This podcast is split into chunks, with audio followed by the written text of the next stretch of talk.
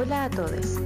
Esto es Amargadas, un podcast señoril donde abunda el feminismo y el drama. Ya tuve que ir obligado a misa, ya toqué en el piano para Elisa, ya aprendí a falsear mis...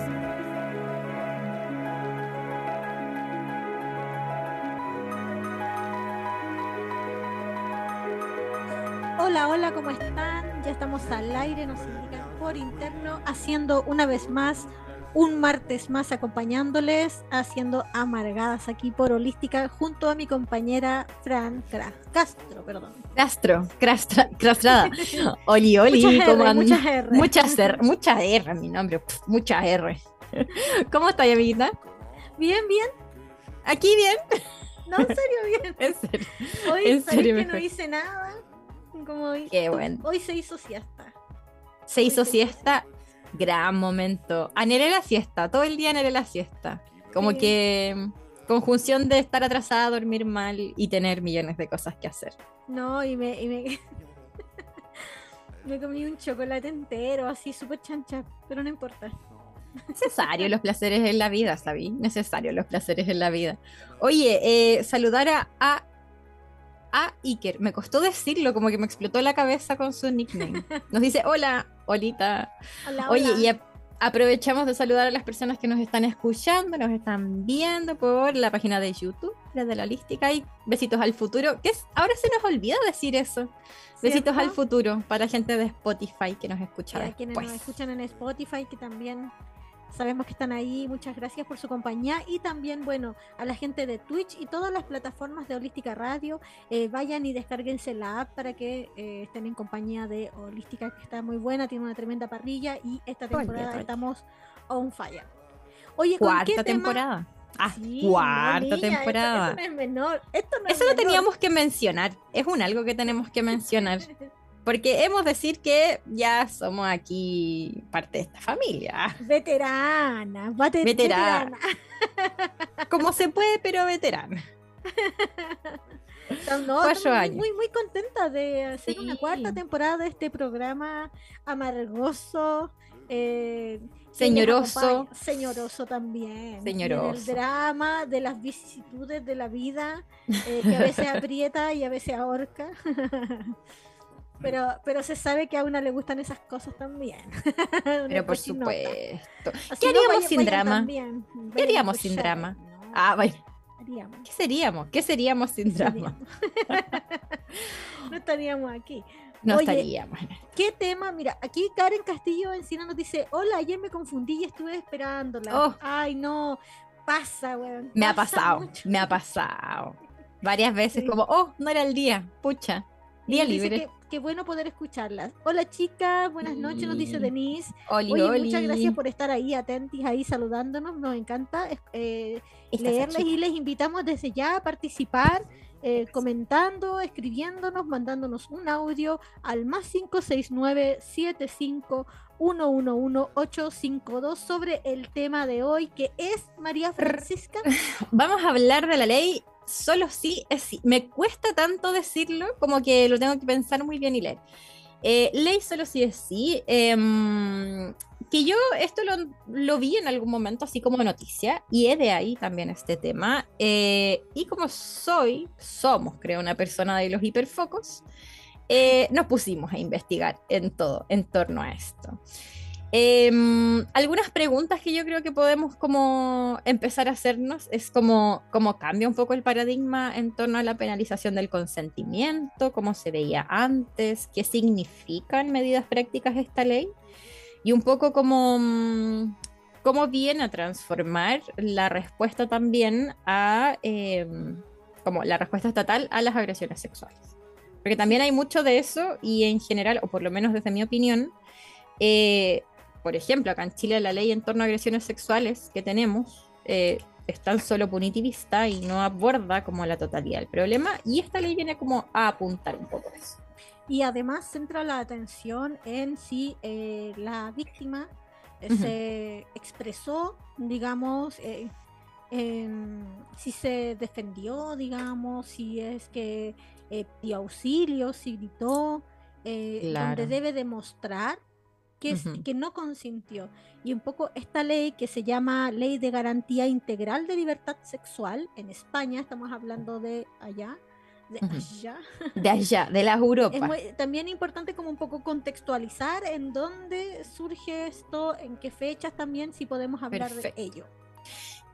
Em, esta ley surge, no sé si se acuerdan, yo creo que todos recordamos por lo como terrible y conmovedor y, como brígido del caso.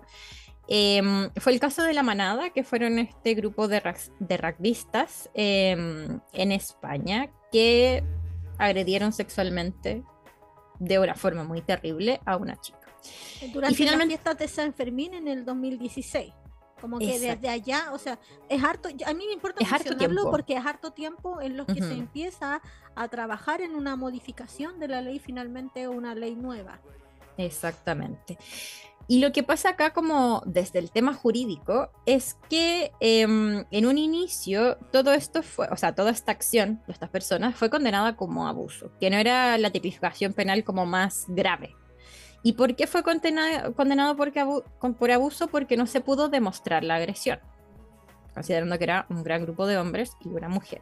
¿Y por qué no se consideró agresión? Porque dentro de la ley española, cuando hay, o por lo menos lo, cómo se aplica la ley, cuando hay el uso de drogas o alcohol, inmediatamente eh, debe sí o sí haber algún tipo de agresión, no la sexual, sino como golpes, empujones, heridas, y demostrar la agresión es muy complejo al final tiene que quedar marca física y cuando uno no consiente por un estado de, no sé, que te drogaron o que estás alcoholizado o cualquier cosa. Donde está como anulada tu respuesta o la disminución de esa respuesta también. Y bueno, finalmente como que esto pasó a un tribunal eh, como de mayor competencia y fue calificado como violación y las personas tuvieron su condena. Pero todo este, todo este periodo también y por qué pasó en tribunal como de más complejidad o supremo, no sé cómo se llama, eh, porque también hubo todo un periodo de manifestación, eh, como desde los sectores feministas pulsando como, oye, no puede suceder esto, como no puede quedar en la ley y no puede ser que el uso de alcohol y drogas, que es uno de los principales puntos, no sea considerado como un agravante. O sea, como, cómo drogar a una persona o cómo, eh, como abusar o agredir sexualmente a una persona mientras está drogada no va a ser un agravante. ¿sí? Claro. Y bueno, desde el 2016 se empieza como a, conformar un poco esta ley y en agosto del 2022 es que em, se aprueba el primer trámite ya en la Cámara de Diputados y en octubre del año pasado entró en vigor. O sea, tenemos desde octubre hasta ahora de funcionamiento de esta ley, que también yo creo que es algo que eh, debemos analizar en algún punto. Porque claro, una cosa es la ley y otra cosa es cómo se lleva a la realidad. Ah, absolutamente. O sea, una cosa es como la, la, la, ley como, como tal, digamos, eh, pero por otro lado también tiene que haber una institucionalidad que pueda dar respuesta a la ley, digamos, que sostenga la aplicación de la ley. Y yo creo que eso tal, tal vez, porque la ley no tan solo como cambia el tipo penal, ahí vamos a contar un poquito más de qué se trata también en profundidad, genera un sistema en torno a la respuesta, eh, en torno a la agresión sexual considerando, y tal como pasa acá en Chile, como ir a denunciar, no sé, a una comisaría o a la PDI o a la fiscalía incluso, es un proceso muy engorroso y bien atacar también una estadística que es muy terrible, que después de la manada se empezó como a, a, dilucidar o a levantar, que es que el 98% más del 90% de las denuncias no se realizan. Claro. El 90% de las agresiones sexuales están quedando sin eh, algún proceso judicial y sin ninguna pena. Esto por el alto eh, victimización secundaria a la que se exponen las víctimas al denunciar justamente, o sea, en donde eh, eh, hay un montón de, como todo está centrado con la antigua ley, en la víctima, en las acciones de la víctima, digamos, recuerdo muy perfectamente en esta violación grupal de este grupo mm. de rugbyistas, en donde se cuestiona, ¿no? si es que luego la, la víctima sale a una fiesta o qué ropa utiliza, etcétera. Entonces, desde ahí la nueva ley pretende no eh, incentivar la denuncia a través de dar como un soporte bastante integral desde mi punto de vista a las, a las personas que denuncian, digamos. Claro. Claro que es algo, y a mí me gusta un poco, eh, tomándote, como tomándome esa idea también, pienso que es bueno como reflexionar en torno a esta ley, porque en Chile sigue sucediendo, que el acceso como a justicia de las víctimas es muy complejo, y recordemos como grandes casos, que no tan solo son casos, por supuesto, eh, del violador Martín Pradenas, como para que él saliera condenado igual eh, fue mucho. Y también se hizo, por ejemplo, en los medios eh, un tratamiento que fue, a mi parecer, bastante asqueroso en torno como a por qué la víctima había estado carreteando con esta persona, por qué...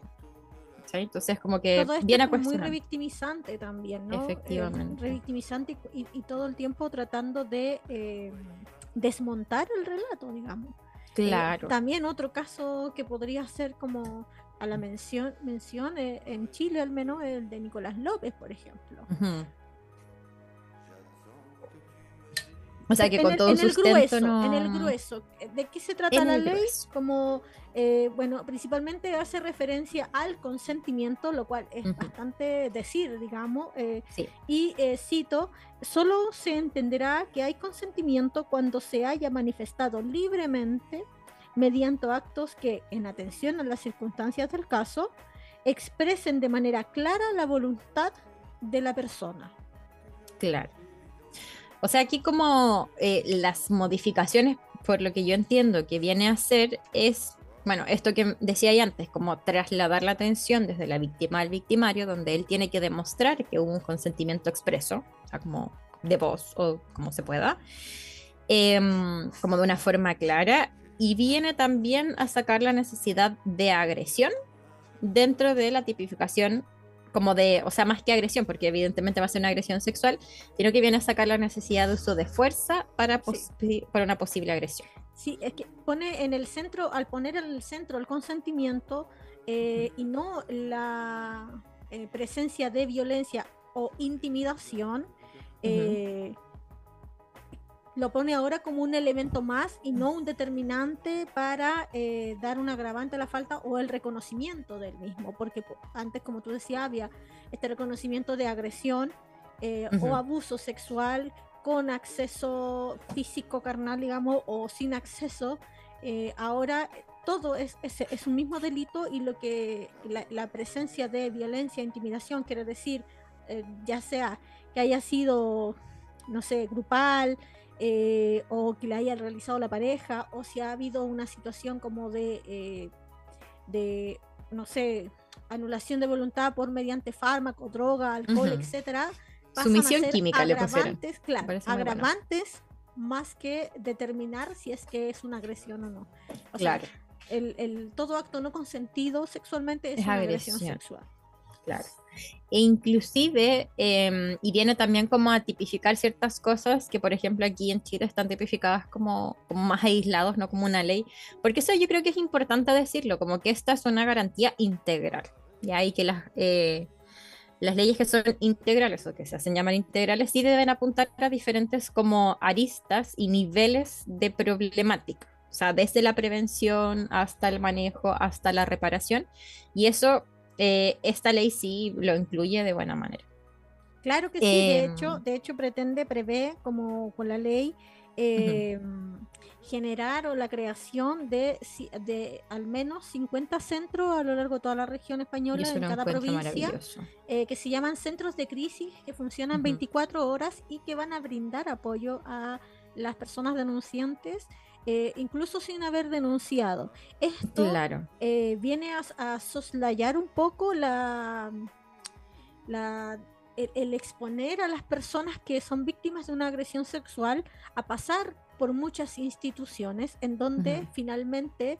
Eh, no sé, ponte tú en una primera instancia en la declaración, ¿no? producto del shock, digamos, de la no, no hay una asimilación inmediata de la situación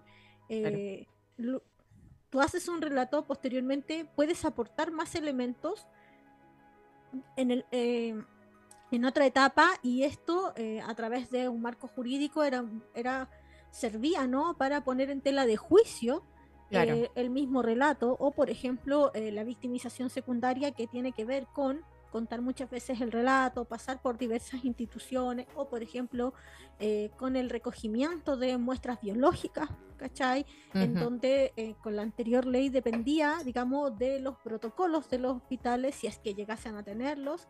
Eh, y algunos llegando incluso a em, obligar, ¿no? A poner como condición para este recogimiento de muestras claro. La, denuncia previa con estos centros que existen, tengo entendido que existen dos eh, pero están en creación, sí. Hay eh, hasta diciembre del 2023 se pretenden crear al menos 50, en donde eh, va a haber un acompañamiento a las familiares, a las denunciantes, a los allegados, orientación psicológica, jurídica y social, durante que funcionen durante las 24 horas para, para evitar todo este traslado, ¿no? Que es sumamente engorroso este y finalmente genera un desistimiento de la, Claro.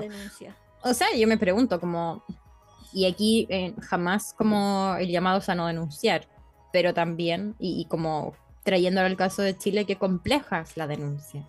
O sea, yo me pregunto como, eh, veía estos centros que de crisis que a mí me parece como, por supuesto que podríamos vivir, en un mundo ideal donde no fueran necesarios, pero claro, en las condiciones que estamos, como son muy necesarios, como para evitar esta doble victimización o revictimización, pensaba también como el trayecto que vive una víctima de una agresión sexual acá en Chile. O sea, para obtener atención psicológica, jurídica y social, ¿cuánto tiempo debe pasar? Claro, claro. El claro, como... Súper saturado, súper lento, súper violento, muy poco, eh, de muy poco acompañamiento, en donde está también todo el rato... Eh, la presunción de que no es tal, eh, finalmente es un, es un trayecto muy violento, digamos. Sí, muy complejo también, y además que como que todos estos servicios acá en Chile también hay como atomizados. Como que por un lado, si quieres salud mental, bueno, tienes que ir al consultorio y esperar ciertas horas para que te atiendan en torno a esa reparación, que también sabemos que no es lo ideal. Eh, y para asistencia jurídica, como que es un trayecto que es muy complejo. Oye, otras cosas de lo que incluye, bueno, además de este apoyo de estos centros de crisis, es cuando ya hay una denuncia y hay un proceso. Eh, a las víctimas también se les apoya entendiendo como el fenómeno en general y sabiendo que a las víctimas seguramente va a tener un detrimento en su posibilidad o de trabajar si es que no trabaja o en el rendimiento en torno al trabajo. Eh, y garantiza acceso a vivienda si es que no hay y también una ayuda económica que es em, como por seis meses el sueldo mínimo que también me parece que en España es bastante mejor que acá como que es vivible em, y lo que cambia también y lo que incluye también como que se entiende dentro de esta ley que las víctimas de violencia sexual también son las víctimas de violencia de género sí como que entiende la violencia en, ese sentido eh, a la ley eh, actual en España de violencia de género, en donde tratan de dar una respuesta bastante más integral. Y otra cosa que también eh, garantiza y que estaba condicionado también por los ingresos es el acompañamiento jurídico. Antes la ley ponía un tope, ¿no? De em, cierto cantidad, digamos, de salario que tú puedas demostrar y si te pasabas en unos euros, así sobre, sobre ese monto que estipulaba como mínimo para el acceso Pero muy poquito. a acompañamiento gratuito, eh, no recibías, tenías que pagar el abogado y además como el procurador que se le dice allá. Y con esta ley eh, se establece el acompañamiento jurídico gratuito sin distinción de ingresos lo que me parece súper importante. Claro. Sí, o sea, como que vienen, como lo mismo, viene a entender un poco cómo es el tránsito de la víctima o cómo era el tránsito de la víctima. Y creo que eso también nos ayuda mucho acá como a entender y ponernos un poco en ese lugar. Em, y como que viene a solventar problemas que son muy reales. Como que no... Una perspectiva que me gusta de la ley es que no solo se centra en lo punitivista, sino que también agrega eh, como toda esta primera respuesta y todo, esta, todo este apoyo que necesita, por supuesto, la víctima de una agresión sexual. Oye, nos dicen por acá, Denise, en Chile, en la práctica, casos cuando hay sustancias se resuelven muchas veces como abuso agravado, según me han contado. Debería decir, existir una ley igual. Sí, creo que la ley que tenemos acá debería ser bastante más, dar bastante más respuesta. ¿eh? Y ni siquiera Sí. como, porque tenemos una ley que es profundamente punitivista y que no viene a resolver nada, porque tampoco Claro, el o sea, sistema jurídico da abasto. considerando, no sé, que por ejemplo en países como Estados Unidos, digamos, en donde existe la pena de muerte en algunos estados y las penas son súper gravosas, eh, no, es una, no es una disminución de los delitos de agresión sexual, ni Claro. tampoco de la problemática social de la violencia de género. digamos. Exactamente. Por el contrario, hay, hay es súper Como violencias que son, sí. como, claro, cosas que uno ve y que son súper como cruentas desde cierto modo. Oye, aprovechamos también de saludar a Martín Carmona que nos dice hola. Hola, hola. Oye, em, otras cosas que trae la ley y sí hablar como en torno al punitivismo también, pero que yo creo que son cosas necesarias, em, es, porque antes lo que sucedía es que cuando alguien se le acusaba de agresión sexual y se le condenaba por agresión sexual, dependía del juez agregar penas accesorias, como la inhabilitación. Como la inhabilitación. Exactamente. Eh, entonces, ahora sí o sí, automáticamente por una pena de agresión sexual, sea cual fuere, consideremos que incluye el acoso también, que me Claro. parece muy Yo maravilloso. creo que de, de ahí podríamos darnos un espacio para revisar un poco los puntos más centrales de la ley para que tengan en eh, como puedan conocerlos, eh, pero porque son súper relevantes, hay cosas que son súper relevantes. eh, Claro. claro, como tú decís, como que, que incluye el acoso, ¿cachai? Como, Claro. eh, y eso, inhabilitarnos para trabajar en qué? En, para trabajar, sanidad, le voy a decir sanidad porque ya le dicen sanidad, pero acá salud. Mm, para docentes, o sea, como ya las personas no pueden trabajar como docentes, eh, y personas o trabajadores que tengan eh, contacto con niños, niñas y niñas. Mm, y por ejemplo, si la agresión fue hacia eh, un hijo, hija, algún familiar, o sea, hacia un hijo, eh, pierde la custodia inmediatamente, se inhabilita para tener alguna custodia. ¿Sí? Que me parece, porque acá hay casos, yo he escuchado de casos en torno a violencia sexual contra niñas donde los padres no pierden custodia. Es muy terrible. Sí, de, de hecho también eh, eh, había una situación grave con respecto a una ley que pretendía como eh, de la ley del cuidado compartido que Ujú. podría estar obligando a muchas eh, mu- muchas niñas como víctimas de agresiones y maltrato a convivir por ley, Terrible. digamos, con sus agresores. Y hay todo un grupo de varones eh, que no tienen el cuidado de los niños, que alegan como este síndrome de alienación parental, que no Claro. existe, em, como, eh, como un derecho que tienen estas personas de ejercer su paternidad, considerando que han hecho hay hechos de violencia económica, hechos de violencia contra las cuidadoras, como de esos niños, Claro, violencia vicaria, entre otras. violencia vicaria, como desconociendo todo eso, considerando que un agresor no es un buen padre. Como, como que me gusta igual que la ley em, salga a reflotar eso. Sí, absolutamente. Como me gusta que también de pasadita proteja a niñas, como en torno a cómo viven con esos agresores. De hecho, también así no podían trabajar, eh, por ejemplo, en cárceles. que me- eso Claro. me llamó la atención. Claro, Ni en centros de menores, por supuesto. claro. O sea, es que son personas que finalmente como que tienen un entendimiento de la realidad donde ellos pueden ejercer ese poder. Claro, como esas personas no puedan estar dentro de ese sistema. O sea, ni con niñas, ni en cárceles, ni en situaciones de poder. O sea, es Claro, mi po. Sí, Em, completamente de acuerdo. ujú. Y lo, dale, algo voy a decir. No. ¿No?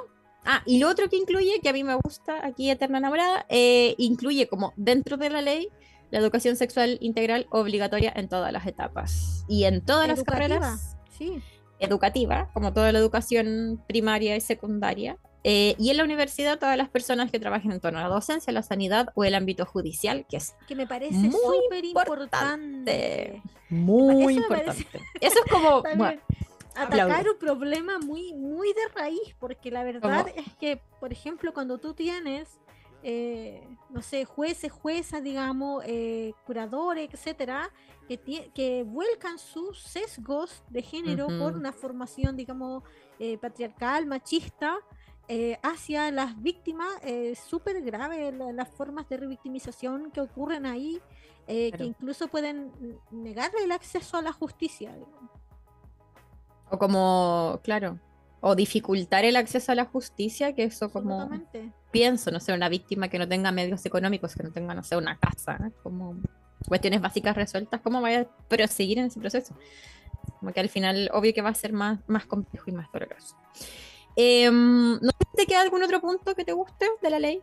Yo como que fui sacando Esto las también, cositas esto más... también es una eh, esta obligatoriedad de educación sexual, además de toda esta, de, de hacerla en todas las etapas del ciclo educativo, digamos, y en las carreras asociadas como a la docencia, el ámbito sanitario, judicial, también obliga a los agresores, a los agresores, a las agresoras, digamos, a eh, recibir educación sexual, eh, sexoafectiva y sexual integral lo cual también me parece importante. eh, Absolutamente. en torno a la eh, comprensión también del mismo delito. ¿no? Claro, como de la problemática. Porque claro, a mí lo, lo que me gusta mucho es que desde una perspectiva eh, no principalmente punitivista, sino que de cuidado como a ciertos espacios, se saca al agresor de espacios donde no puede estar, que son estos espacios donde muy fácilmente va a ejercer poder con niñas en la salud, en la docencia, en, no sé, en la cárcel, por ejemplo. Eh, pero también por lo menos a los adultos tiene esta posibilidad que el juez agregue como medida agregada eh, clases en torno a educación sexual afectiva de una manera integral, pero por ejemplo a eh, menores de edad es como sí o sí necesario. Como que se siente, por lo menos de lo que se lee, como que se entiende la problemática desde dónde viene y se culpa en torno a la situación de poder, o sea, se culpa o se, se punitiviza en torno a la situación de poder que la persona como tiene en ese momento. Porque no es exacto, no es lo mismo. Yo creo que, que podríamos como empezar, como, bueno, invitarle en este punto a comentarnos, a participar, enviándonos un mensaje de audio al más 569-75-111-852. Eh, yo creo que una cosa que me llama la atención, y yo que soy una persona que me eh, enfrasco con las palabras, Me encanta. eh, me llama la atención primero que se llame Ley de Garantía Integral de la Libertad Sexual. Ujú. eh, que apele a la libertad sexual y que eh, denote ya en sí misma que una agresión sexual eh, es contraria Limita. al ejercicio, sí, es contraria y limita la libertad sexual. Eso Ujú. me gusta bastante. ¿Qué piensas tú al respecto, María Francisca? Me gusta mucho porque, por ejemplo, y vuelvo a Chile, em, se habla mucho en torno como al ejercicio del derecho y como que hay ciertos derechos garantizados. Ya sabemos que aquí en Chile como Estado subsidiario, o sea, como no Estado subsidiario o que no respeta nuestros derechos, eso no existe a cabalidad. Em, pero hay algo que son los derechos sexuales y dentro de eso está la libertad y en ciertos puntos la indemnidad. Y, pero finalmente es como vivir una vida libre de violencia sexual. Eh, y en Chile estamos pésimos porque básicamente es solamente como, bueno, esta persona va a tener cárcel y no, no hacemos nada más. Ya, Claro. Sabiendo que la cárcel también es un trayecto que seguramente eh, no va a generar una reparación, ni una concienciación, ni una reflexión de lo que la persona hizo, sino que es solamente como reafirmar esa violencia que seguramente Sí, esa persona puede se ser que haya vivido. ¿no? En la cárcel se replican. Claro, o sea, como- La violencia, eh, las personas privadas de libertad, ya sea por el delito que sea, viven eh, una situación constante de vulneración a sus derechos humanos. Claro. Claro, y sobre todo como, como sabemos, o la mayoría de las veces como que se gestionan las agresiones sexuales como dentro de la cárcel, también me parece muy poco, muy poco reparado. Eh, me perdí en la idea que estaba hablando. Yo quisiera como eh, mencionar como una, un punto importante de la ley en donde en su apartado de asesinatos por violencia sexual, la ley de eh, solo es solo si es sí, sí cuesta decirlo. Sí, es raro, ¿no? Busca, busca diferenciar y a mí esto igual me gustaría ponerlo en, en discusión contigo, como conversarlo al respecto. Busca diferenciar el homicidio de mujeres y disidencias vinculado a la violencia sexual de otro tipo de crímenes con muerte y hace mención al feminicidio sexual y que se considerará, cito, la violación más grave de los derechos humanos vinculado a las violencias sexuales que debe ser visibilizada y a la que se ha de dar una respuesta específica. A mí me parece que situarlo como lo más grave, no sé, yo no entiendo muy bien si es como lo más grave dentro del tipo penal o la ley como en torno a la violencia de género también tiene tipos penales en torno al feminicidio. Porque mediar ahí como si hubo eh, sexo, si es que se puede decir sexo, una agresión sexual, como sin consentimiento, em, no sé si es como o sea, sí, creo que es muy grave, pero también creo que hay otras situaciones que son iguales de graves. No sé si me explico, como en torno al feminicidio. Esto igual lo, asocia no al feminicidio, sino justamente dentro del marco de la ley de eh, libertad sexual. ah, como lo más grave de esta ley. Sí, ya. Si es así, me parece perfecto. Me parece, bien el reconocimiento como de, del, del, feminicidio eh, sexual. Claro, como que se agrega al final a, como solo feminicidio. Sí. Claro. Sí, me parece perfecto. O sea, y que también al final esta ley, yo creo que las leyes integrales, y no voy a decir, no estoy diciendo que esta ley que voy a mencionar sea integral, pero estoy hablando del efecto. Por ejemplo, acá en Chile, la ley Papito Corazón, que todos conocemos, que es en torno a la garantización de un derecho de los niños y niñas que tienen a un sustento económico, sí. eh, sí es una ley que me parece como bastante efectiva en torno a lo que produce como culturalmente. Porque ahora yo siento que todos los locos que eh, no pagan pensión andan así como terriblemente asustados. Y de hecho, el otro día leía que aumentaron las vasectomías. Me parece perfecto. sí, o sea, como que también es una respuesta como social frente a una ley y que viene a proteger un derecho, por supuesto que tiene cierto lado como punitivo, pero viene a proteger un derecho. Entonces yo creo que esta tipificación de femicidio con agresión sexual, como que también viene un poco a hacer eso, como a demostrar como, oye, esto sí es un agravante y es algo importante. Sí. Como sí hay que darle como cierto sentido y espacio. Sí, yo siento que tiene que ver un poco como con el reconocimiento de las formas específicas en las que se manifiesta la violencia eh, por ejemplo, en Chile, con el reconocimiento del suicidio feminicida. Claro. Claro. donde hay una realidad que no se visibiliza y a la que no se le da una respuesta, digamos. Claro. Y que también mientras, o sea, no creo que sea la única forma, pero también como que esté en la ley y que esto se trate y que sea como un tema de conversación, va como ocupando un espacio dentro de lo que es normalizado o no. Al final es como, ah, filo, estaba, no sé, afectada en su salud mental, se suicidó, pero nos da un entendimiento un poco más profundo del, del problema, entendiendo que también como las agresiones sexuales dentro de, un vínculo de violencia como que tienen cierta, eh, como cierto trayecto. Como también eso está presente y debe ser reconocido. Ay, sí. Pero no entendía muy bien a qué se refería, amigo. Gracias por explicar. Oye, ¿y el acoso callejero? Háblame el acoso, ya, el acoso callejero, como lo incluyen, antes yo por lo que entiendo, en España no estaba incluido y ahí las penas, por supuesto, que son como adecuadas a lo que es el acoso callejero eh, y se penan con multas eh, o con trabajo comunitario. Y también, de lo que entiendo, y aquí me corrige si es que no, eh, acceso a educación sexual. Como que tenéis que pegarte ahí la... Como que dice el juez así como ya, tenéis que hacer esto y también puede ser perseguida como eh, a solicitud, digamos, de la persona afectada, ¿cachai? Como, claro. Sí. Me parece bastante interesante que lo, lo pongan ahí. Eh, y por otro lado, también quisiera hacer mención a otra parte de la ley que tiene que ver con eh, perseguir la violencia sexual digital. Acá en uh, Latinoamérica existen iniciativas que se llaman Digitales Real, Em, que mm. llevan a cabo activistas feministas para el reconocimiento de esta forma de violencia y bueno, con su concientización acerca de ello y que buscan también generar eh, en mecanismos, crear mecanismos para la protección de sus víctimas, eh, también promoviendo proyectos de leyes, entre otros. Les invitamos, yo creo que podríamos hacer un programa acerca con a alguna de las compañeras que ha ah, movilizado también. Sí, les dejamos ahí la invitación abierta, eh, porque me parece súper interesante poder reconocer, porque en la medida en que las eh, sociedades, digamos, cambian las formas de interacción, también las violencias del viejo patriarcado van modificándose y encontrando nuevos nichos de, para Muy su pillo, reproducción, digamos. Claro.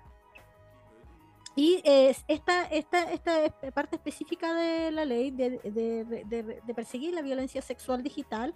Eh, se refiere a la extor- extorsión sexual a través de las redes eh, o pornografía no consentida. Y antes existía en, en- en la, nue- en la antigua ley como perseguía solamente a quien tuvo acceso directo al material Claro. eh, no consentido, digamos, pero ahora también eso se amplía a quienes lo comparten Las responsabilidades también están hacia quienes comparten contenido Muy íntimo no consentido. Claro. Como típico video, yo no sé, pienso al tiro como en nuestra adolescencia, como buena Nati. Como La cuántas, tomate. la pela tomate, como cuántos vimos Claro. esa y era muy, o sea, yo digo, como que era para el chiste incomodidad. Pero claro, como nadie pensaba en esa víctima como víctima de una agresión sexual. Pensando que, por ejemplo, eh, meter una menor de edad, digamos.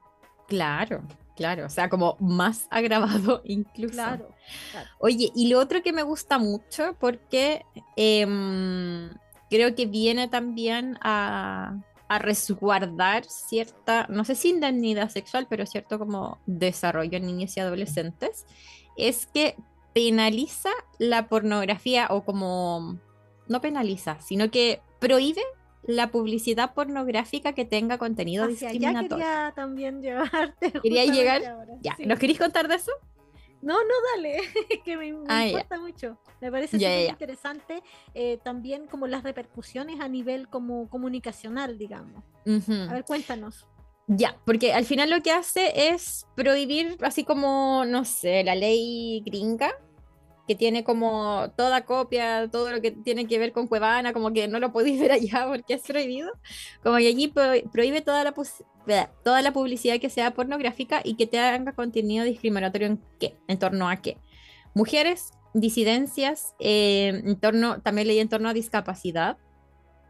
Em, y finalmente como cualquier contenido discriminatorio. Entonces, todas estas publicidades, y yo pensaba como que evidentemente como que acceden niños, niñas y adolescentes como en esta búsqueda que tienen.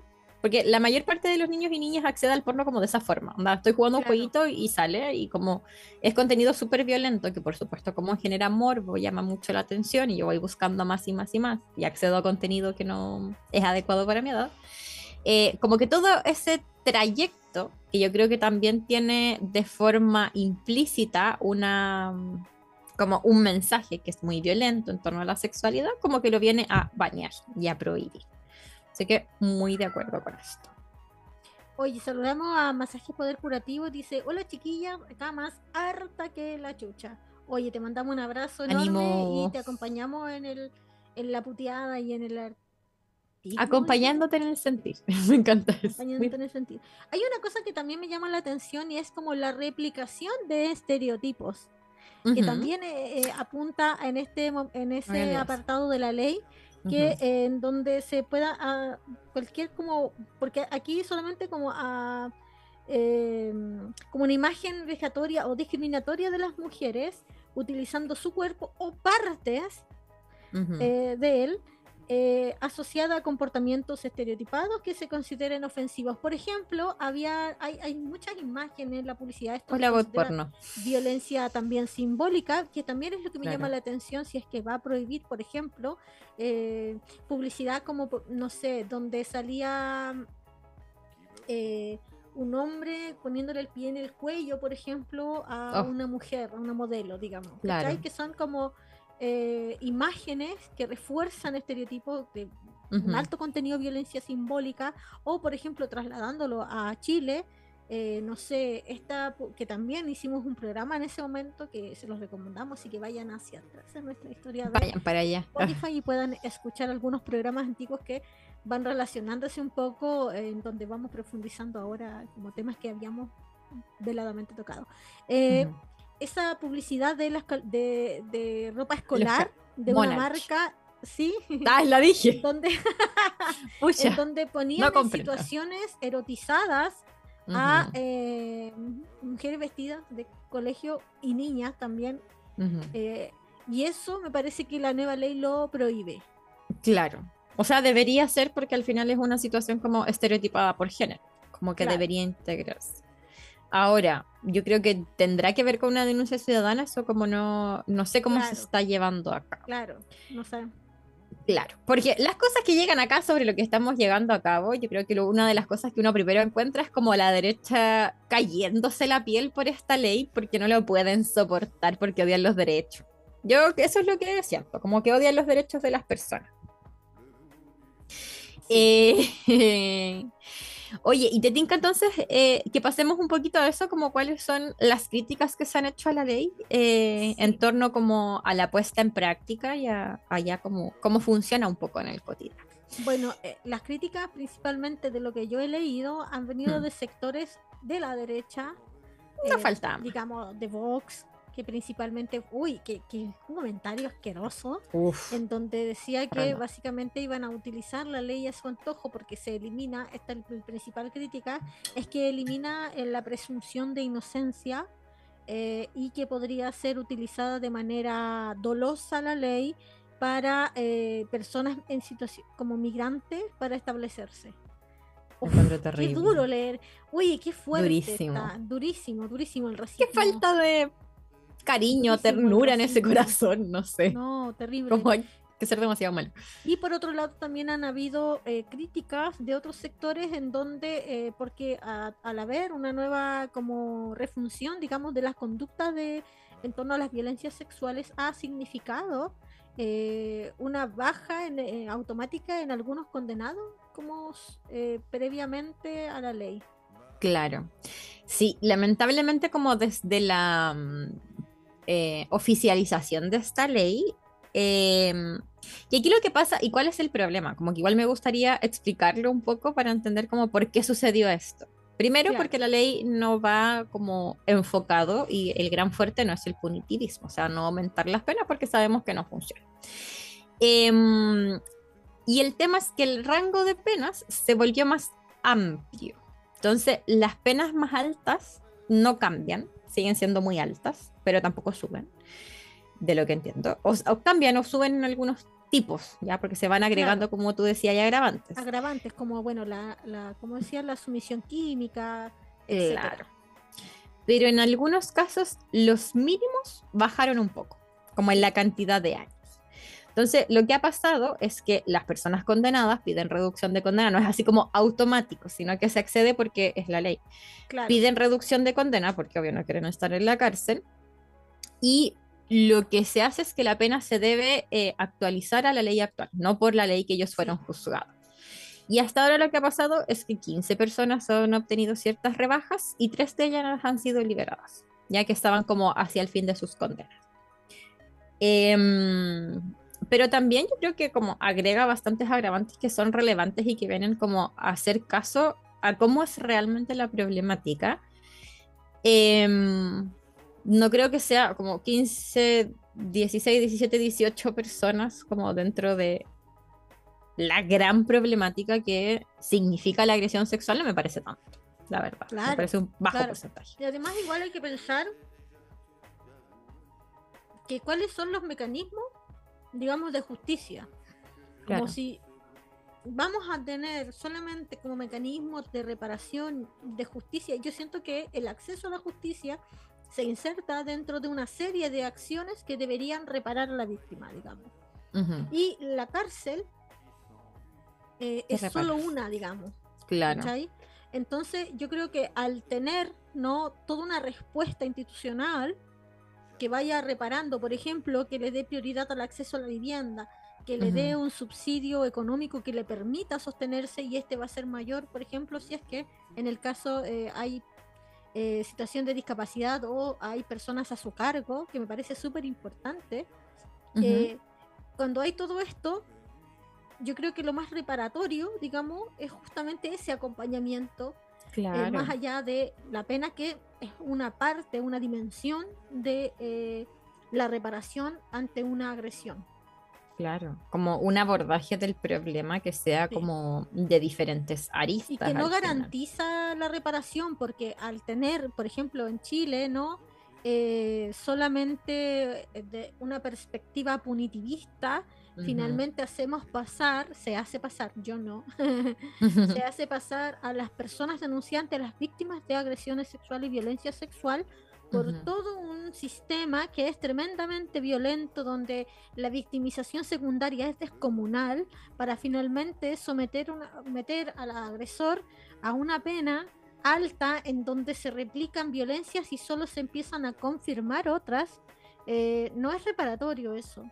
Eso no repara, Claro. no ataca de forma, no, no, no apunta a la raíz del problema, no hace de esto un una problemática social, sino que individualiza ¿no? en la figura del agresor a un monstruo, eh, pero sin entender cómo este, a través de eh, un sistema educativo, cultural y económico, se genera.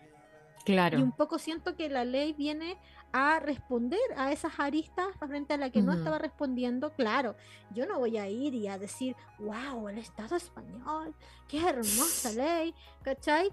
Pero sí me parece... Jamás, No, jamás diremos no, el estado de Pero ningún me lado. Es parece algo maravilloso. bast- bastante en la dirección adecuada. Claro, como que se encamina. Por supuesto que no viene a solucionar todas las problemáticas, porque también, o sea, es que al final no podemos desconectar patriarcado y capital. Claro. Que el capital no es algo que se negocie. Como es necesario para el sustento, por lo menos en Occidente, en casi todo el mundo, del Estado. Como no vamos a solucionar esto de raíz y es un poco, ah, estoy la desesperanzada hoy día, y es un poco complejo que lo superemos en nuestra etapa vital. Como Claro que sí. soltarlo. Por supuesto que sí, porque es algo muy grande. Pero sí, Eh, el Estado se está haciendo cargo claro. de forma integral del acompañamiento a las víctimas, poniendo la atención adecuada a las víctimas, porque claro, antes estaba el sistema de, eh, de por ejemplo, de em, hay eh, no hay consentimiento cuando que obligaba a la víctima a demostrar que gritó, que se defendió, etcétera, eh, a, por ejemplo, a mm, em, hay consentimiento cuando en el que se le pregunta al agresor y es el agresor el que debe responder frente a los tribunales eh, de qué forma o qué entendió por eh, consentimiento, digamos. Y eso me parece súper, súper interesante en donde hay una comprensión diferente de la violencia sexual. Absolutamente. O sea, como con un, con un trasfondo y entendiendo también cómo es la problemática. Oye, eh, quería mencionar aquí, Denise nos dice que ya le busqué. ¿Cacharon lo que le pasó a ese futbolista conocido que lo acusaron en España de violación y creo que está en prisión preventiva? Porque también ahí las prisiones preventivas, de lo que yo entiendo, cambian dentro de la ley. Eh, Claro. Ni las estrellas se salvan, menos mal, necesario. O sea, Necesario. recordemos a unidad Nicolás. por, por, por posición de poder, digamos. Sí.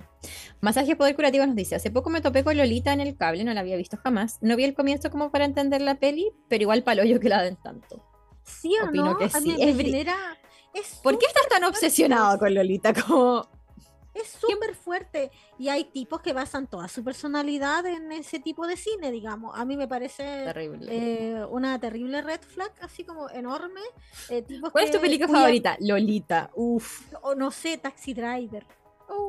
¿Cachai? durísimo. Como todos esos sujetos masculinos, digamos, uy, perdóname, no. No, le- lo peor, El a mi parecer, es eso. De Fight Club. Te pasaste. Como, uh, permiso. Adiós. Sí, Adiós, caballero. Adiós, caballero, que le vaya bien. Muy de boomer igual, muy de boomer igual. Muy de boomer, muy de ¿Cuáles boomer.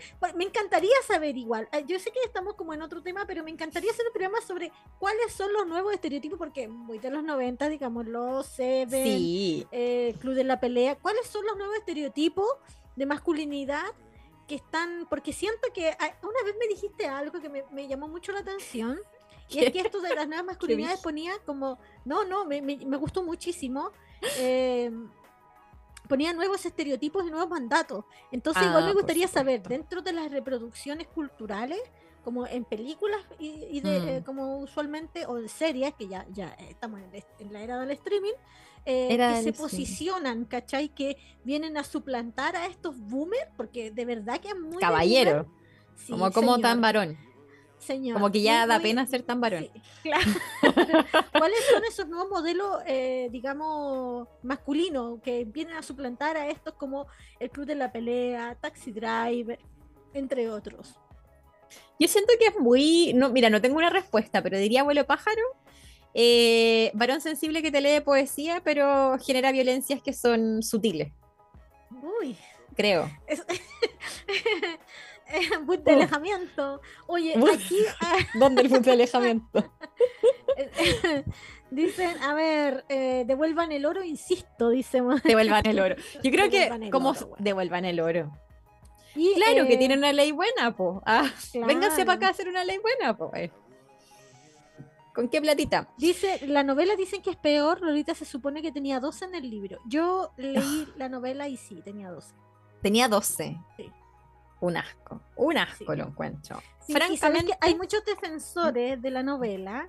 eh, yo aquí me encanta eh, meterme en estas polémicas eh, literarias. Buenísimo. En Ah. donde hay muchos defensores de la novela en donde el tipo se automaltrata bastante en la novela. eh, es- es bastante, es diametralmente, voy a decir, es diametralmente diferente el trato que se da ah, en el, o- el relato que elaboran del sujeto en el, en el libro versus eh, la película, en donde eh, si bien hay un sufrimiento, eh,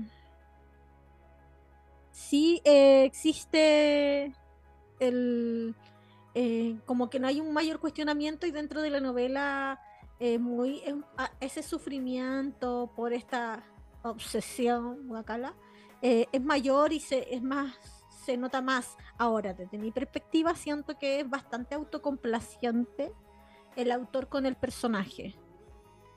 Así que sí sí y, yo creo bueno habría que hablar acerca de esto pero me interesa mucho cómo se van, eh, porque finalmente, y lo aso- asociándolo al tema, siento que estos modelos ¿no? culturales, estas promociones audiovisuales, eh, tienen, eh, repercuten ¿no? en, en cómo las, en general se lee el, el abuso sexual, por ejemplo, en esta relativización, en Lolita y entre otras.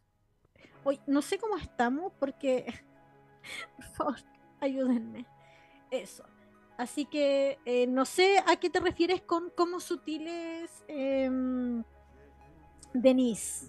Oye, estamos llegando casi al final y eh, la Fran se nos recayó, pero aquí estoy. aquí estoy. Eh, me interesa mucho saber qué les parece la ley o cómo pensarían en una aplicación hacia este terruño, digamos, eh, que es Chile.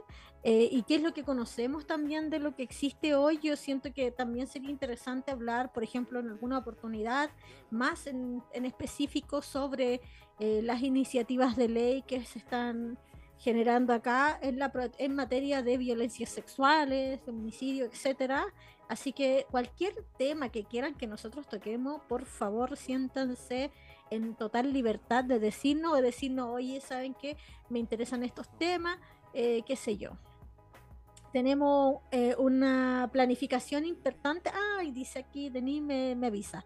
Fui a un seminario sobre la perversión que trataban al autor y él se defendía diciendo que era sobre la sexualidad de los menores. Yo lo encuentro que eso debe, debe tratarse distinto. Oye, es que este tema, eh, nosotros con Fran tuvimos eh, un, un programa, bueno, esto a partir de lo que resultó ser estas tesis eh, de la Facultad de Filosofía de la Chile, así que vayan a escucharlo, eh, porque ahí hab- hab- hablamos acerca de ello y si quiere, Denise, te lo puedo mandar, el programa en específico para que escuchen nuestros argumentos. Yo no sé si Fran estará en condiciones de volver, cómo será su internet, eh, pero nosotros estamos terminando esta transmisión un poco accidentada hacia el final. Les quiero agradecer enormemente su participación, que han, participado los comentarios. Mandarle un saludo a Saray, que también estuvo escuchando, Dios mío, señor. Y em, gracias por tus comentarios, siempre los leo. No siempre los voy a leer al aire, pero los leo, mi niña. Muchas gracias. Y eh, recordarles que pueden activar si les gusta este contenido y pueden hacerlo, activar el super sticker ahí y nos dan un apoyo extra. Y también, bueno, eh, decirles que pueden apoyar en general el contenido de la radio, en, uniéndose, formándose, formando parte de nuestra comunidad en patreon.com slash holística radio, apoyo que es fundamental para nosotros para mantenernos y seguir al aire, quizás cuántos años más, pues niñas, y aquí estamos bien duras para el concurso. Eh, mandarles un saludo, agradecerles y nos estamos escuchando en la próxima semana con otro tema eh, ojalá igual de interesante. Ahí prometemos, no prometo nada. un abrazo, muchas gracias. Y pucha, sí, pues, un masaje poder curativo nos dice pucha. Eh, un abrazo enorme. Eh, gracias también a Martín que estuvo en los controles y estaremos subiendo algunos contenidos acerca de quienes hacemos este programa. Así que vayan a seguirnos al Instagram, recomiéndennos en Spotify, califíquenos con 5 estrellas y etcétera un, abrazo enorme. Aquí mi compañera me está hablando por interno, así que será hasta la próxima semana, ojalá con un mejor internet. Un abrazo enorme. Chau, chau.